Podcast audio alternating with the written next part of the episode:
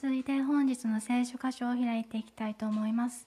使徒の働き17章16節から21節使徒の働き17章16節から21節です。司会者が読ませていただきますので皆さん目で追ってください。使徒の働き17章16節から21節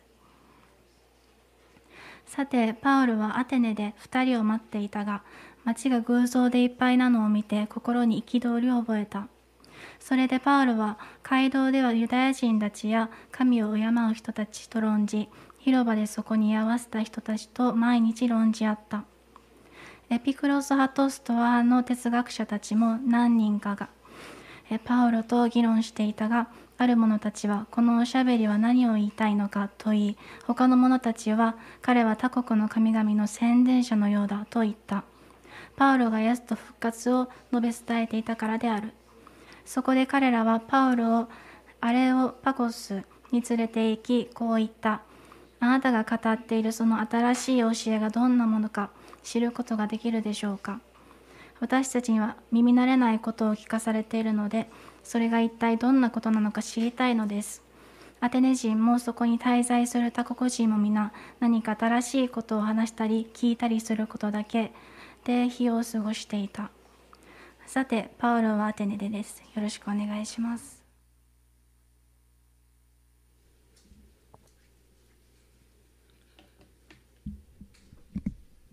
おはようございます。あのほんまに髪の毛どうしようかなって迷っています。あのいいのがあったら教えてください、はい、あの1年の初めに、まあ、15日も経ったんですけど何をお祈りしましたか？それぞれ、まあ、新しい年はめっちゃ嬉しい気持ちになります。でも正月こう街歩いていく行ったらあのたくさんの人が神社やお寺に行くのを見て悲しい気持ちになりました。日本の神社お寺は全部合わせて15万以上あります。都道府県で一番多いのは新潟県で4732もあるそうです。八百万の神の住む国日本と言われています。お願い事は人間から神社お寺一方通行です。神様が語りかけてくださることはありません。おみくじを引いて書かれている言葉を気にして1年を過ごされる方もいます。すごい残念です。聖書を読むと日々新たにされると書かれています。初詣とか正月の時だけの神様ではなく毎日関わってくださるのが唯一の神様。救い主です。聖書の中にこの日本に似ている町があるんです。それが今日読んだアテネです。今日の年代は50年頃です。民主主義の発祥の地で哲学芸術文学の中心地でした。ヨーロッパ全体に影響を与えた都市です。パパウロアテネの街を歩きました。写真があります、まあ、ここで、まあ、政治とか、まあ、次の写真もあるんですけど裁判とか商業とか、まあ、祝い事とかが行われていました。アゴラというところでした。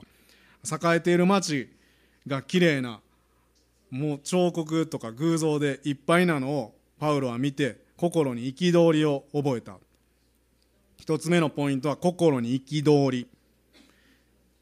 原文では彼の霊が彼の霊が彼の中でしきりに生きり立ったという表現です。またこんな訳もあります。悲しみと怒りに心の底から揺さぶられる思いであった。心心に憤りを感じたパウロはユダヤ教のスペシャリストで旧約聖書に詳しい先生ラビです。それにパウロはギリシャ文化の町アテネアレキサンドリア。それに次ぐタルソというとこ出身で今日も出てくるさっき読んだストア派の人も生まれてくるような場所です。だからパウロはギリシャ文化も知っています。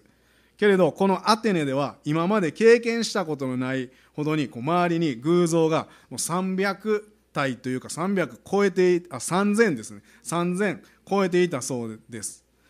ある人はこんな言葉を残しています。アテネでは人間を見つけるよりも偶像を見つける方が容易である。アテネの人々は悪霊の働きによって偶像によってまあ、心が支配されてたんです、まあ、人々に悪霊は恐れを抱かせていた、まあ、建物を見ると石をもうきれいに彫刻したものでいっぱい次の写真もあるんですけど、これがその偶像です。いっぱい。でパウロは町の人々を見てこんな洗練された町きれいでも知的な人々やのになんで石を拝んでるんかな。イエス様が命を懸けて救ってくださったのに本当の救い主と出会ってほしいな。全ての人のために十字架にかかって罪を背負われた方を伝えたい。もういても立ってももういられなくなりました。パウロも昔イエス・キリスト以外のものにハマってたんです。昔からの言い伝えおじいちゃんそのひいおじいちゃんもうそれもう本当に熱心でした。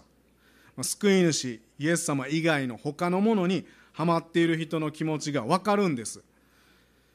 私のもとに帰ってきてほしいと思ってくださっている神様と同じ気持ちになったと言ってもいいかもしれません。私たちもそんな気持ちになったことないでしょうか。富雄の川沿いにも地蔵があります。そこで一生懸命手を合わせてこう再選している人を何度も見たことがあります。その時「あおじいちゃんおばあちゃんそれ神様ちゃうで」とは話にかけに行きませんけど心の中でどうかあの人が本当の救い主に出会えますように何か辛いことがあるなら助けてください。アーメンって歩きながら祈ります。神様が悲しんでおられる心と合わされます。今日は広場で毎日ユダヤ的な背景のない人々と語り合ったんです。だからアブラハムモーセダビデの話聖書の話をしても「は何それ?」みたいな反応が返ってくるかもしれません。えな誰誰？みたいな。だから日本と似てます。聖書を知らない人たちにどうやって福音を伝えたんでしょうか。これまでのパウロの伝え方は旧約聖書から救い主について伝えていました。で聞いた人はああの読んでた。旧約聖書の待ってたこの救い主はイエス・キリストだったんだと信じたんです。けど今回はそれが通用しないんです。広場に集まっている人々はギリシャ人だけでなくいろんな国から学びたいと思って来た学生とか偉いさん大勢です。議論が好きな人たち。また知識が豊富な教師が教えに来る場所としてもそこは使われていました。18節を見るとエピクロス派とストア派の哲学者が何,、まあ、何人かの何人かがパウロの話を聞いていました。エピクロス派っていうのは紀元前341年から270年ぐらいまでの考え方です。地上の人生は一瞬です。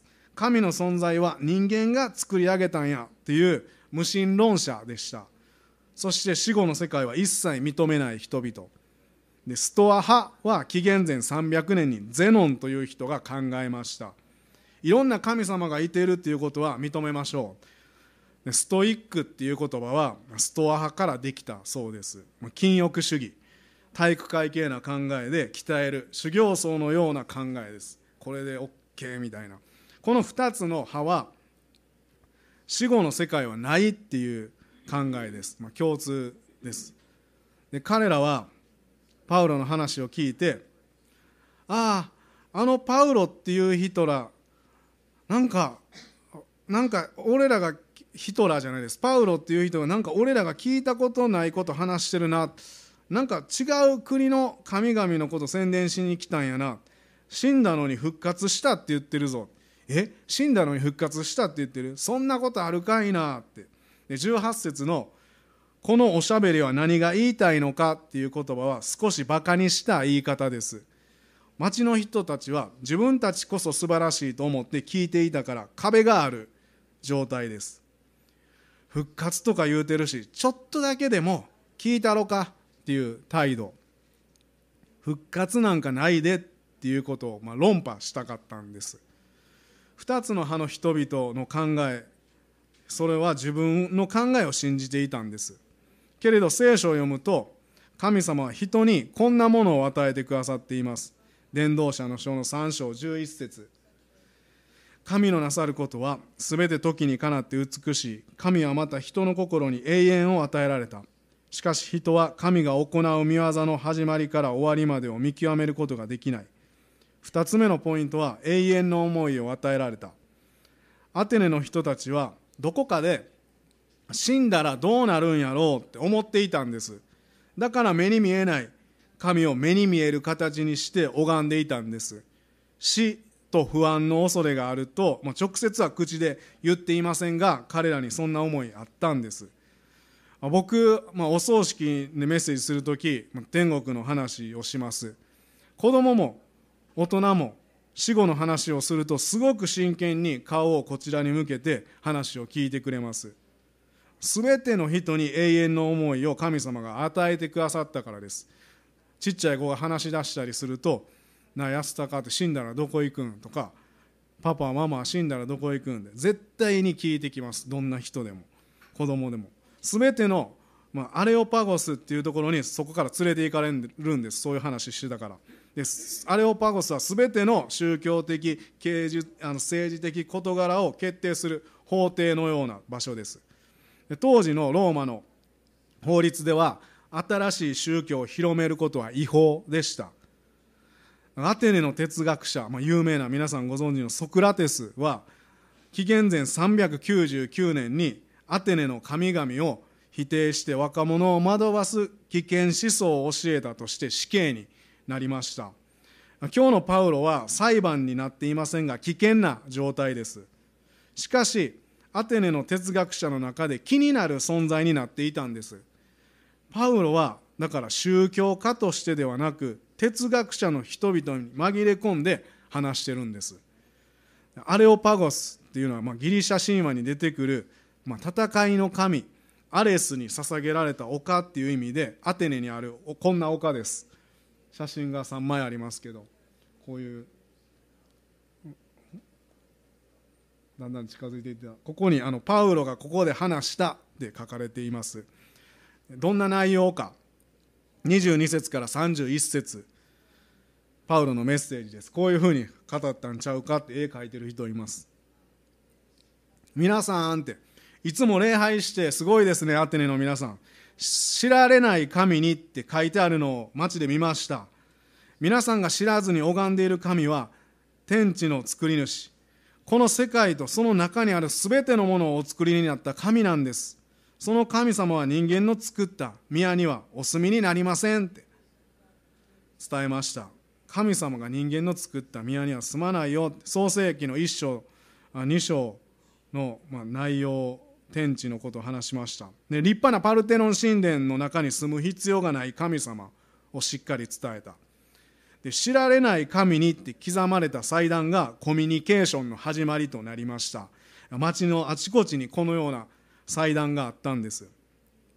アテネの人は自分たちの無知のゆえにまだこう敬っていない、まあ、ゼウスのような神々がいるかもしれない。そういう神々の怒りを買わないためにこう祭壇を立てて礼拝してました。例えば地震が起こった時祈る習慣がありました。あこの神様作っといてあこの神様に頭下げといたら大丈夫やろって。保険をかける感じの人もいたそうです。パウロは礼拝すること祈ること自体は間違っていないと伝えました。まずその人たちを褒めて町の話をしました。町の人がどのように生きているのかをパウロ自身足を運んで見てたんです。あこういう町か。あこれが神様と思ってんのかって。2628節8節。神は一人の人から全ての国の人々を作りました。また人間に地球を与えてくださって住めるようにしてくださいました。命が与えられるタイミングはこの今の時代も神が定めてくださっています。はい、なんかオウム返しみたいになりましたけど、まあ、この時代も神が定めてくださってて誰も「あ今日生まれよう」って言って生まれてきた人は、まあ、いないです。アテネの人は自分たちはこの土地から出た特別な存在ゼウスの子孫と思っていました。俺らは特別。そして神様と思っているそのゼウスはこの写真のオリンポスの山に座っているって何枚かあるんですけど考えられていました。標高2917メートル、まあ、ここに座っておるいる。けれどパウロはずっとメッセージ続けるんです。偶然はないねんで元をたどれば私たちはみんな同じ方から生まれたんやで。そしてもしその神を求めるなら神を見いだすことができるんです。しかも遠くにあの山におられるのではなくて一人一人の近くにおられるんです。だから神を人間の手の技術技で工夫で作った金や銀石などの像と同じものと考えないで考えてはいけないんですって話したんです。で28私たちは神の中に生き動き存在しているのです。あなた方のうちのある詩人たちも私たちもまたその子孫であると言った通りです。聖書からではなくアテアテネの人々によく知られている詩人の言葉を用いたんです。これはこれまでになかったパウロの新しい伝え方です。この言葉はクレタ人のエピメニデスっていう紀元前紀元前600年頃の人です。私たちは神の中に生き動きまた存在しているのです。ギリシャ人のアラトゥースっていう紀元前315から240年頃の人の言葉が私たちもまたその子孫である。間違った神概念を持った詩人でさえこう生きている中で人間の存在意義は何やろうか？って悩んで悩んで考えて残した言葉が私たちは神の中に生き動きまた存在しているのです。パウロはそんな人々にゼウスの子孫じゃないよって天と地を作られた神の子孫なんやでって言ってるんです。その全てを作られた方の中で生きて動いて存在しているっていうメッセージを詩人のような,、ま、なんか悩みながら考えた言葉じゃなくて確信を持って語ったんです。ほんまやでって。で3つ目のポイントは天地を作られた神。天地を作られた神。29節から31節は悔い改めへの招きです。皆さん全てを創造した神がおられますよその神は人間の手で作ったものを拝んできた無知をこれまで見逃してこられました。世界全体が裁かれる前に今のうちに全ての人に悔い改めるよう神が命じておられるんです。神はこの一人の方を死者の中からよみがえらせてその確証を全ての人にお与えになったのですって。でパウロは死者の復活って。でその話になったら聞いてた人たちは「はいはいはいはいそんなんありません」「はいはい」って。でパウロの話は止められてしまいました。でアテネの人たちが熱心に偶像の前で礼拝している姿を見てパウロはこの人たちがイエス・キリストを信じたらアテネ変わるなって思っていたと思います。聖書からではなくてアテネの人が聞いたら分かるように哲学者の言葉からメッセージしたんです。全て作られた方を探したら見つかる。神様は山に座って動かない方じゃない。行動してくださったんです。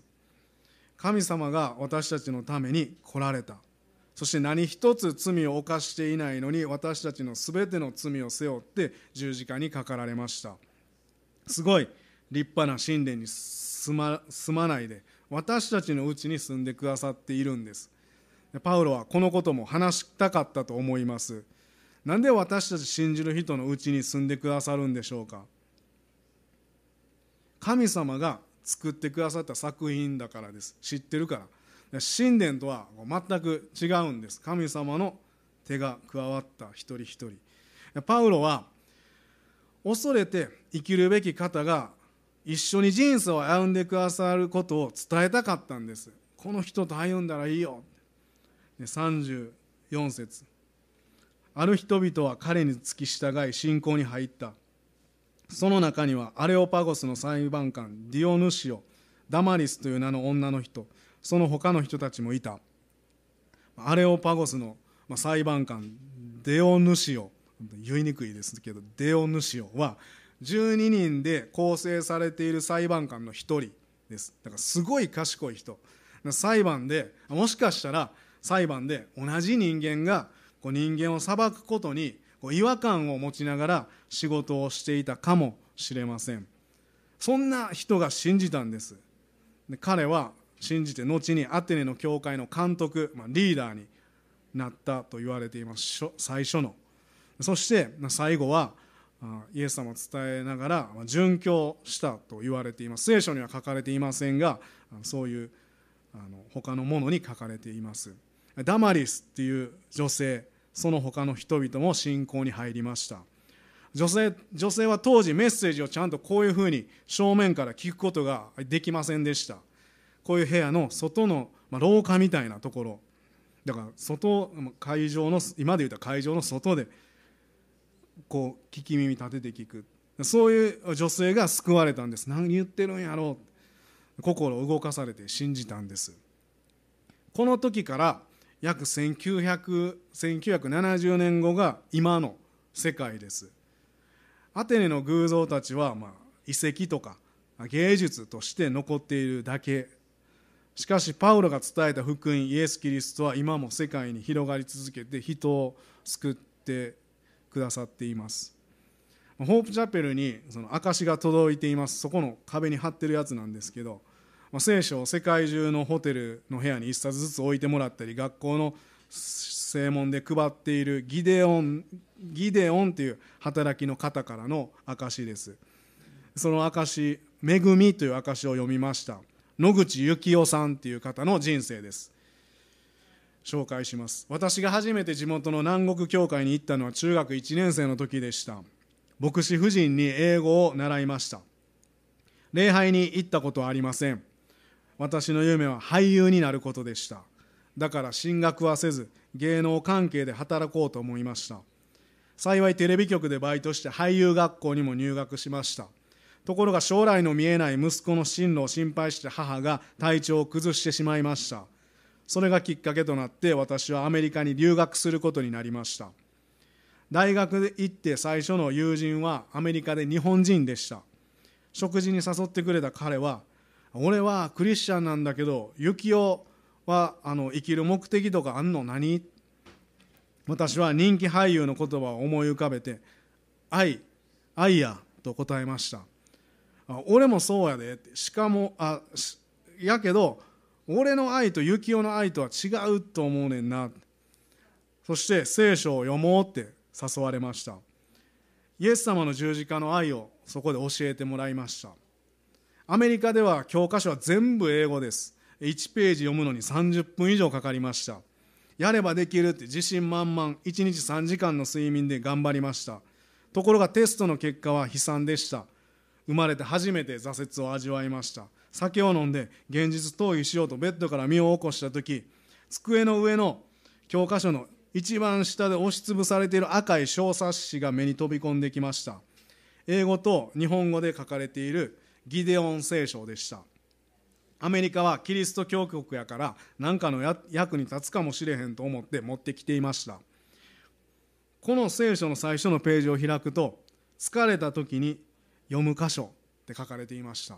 でマタイの福音書の11章の2829今日賛美で歌った歌詞みたいですけど全て疲れた人重荷を負っている人は私のもとに来なさい。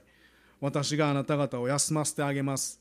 私はあな私は心が柔和でへり下っているからあなた方も私のくびきを折って私から学びなさい。そうすれば魂に安らぎを得ます。私は呼んで平安に包まれました。イエス・キリストは生きておられる。私の罪を許してくださったんだ。あなたを信じますと祈りました。日本の地元でイエス・キリストを伝えるのが私の人生だ。日本に一時帰国した時昔英語を習っていた南国教会の牧師夫人に挨拶に行きました。高知市東部で開拓伝道を始めておられました。オンボロの借家が街道です。中に入ると牧師は「あアメリカの大学はどうですか?」あ「間もなくあの卒業です」日本で伝道者になりたくて進学校と教会を今訪ねていますあそうですか。御心が示されるといいですねそしたら一緒にお祈りしましょう。で祈っていると心が熱くなり涙があふれてきました。あ神様が召してくださってる呼んでくださってるのはこの場所だ。この教会だ。進学大学で学んだ後4年後にあの高知東教会に使わされました。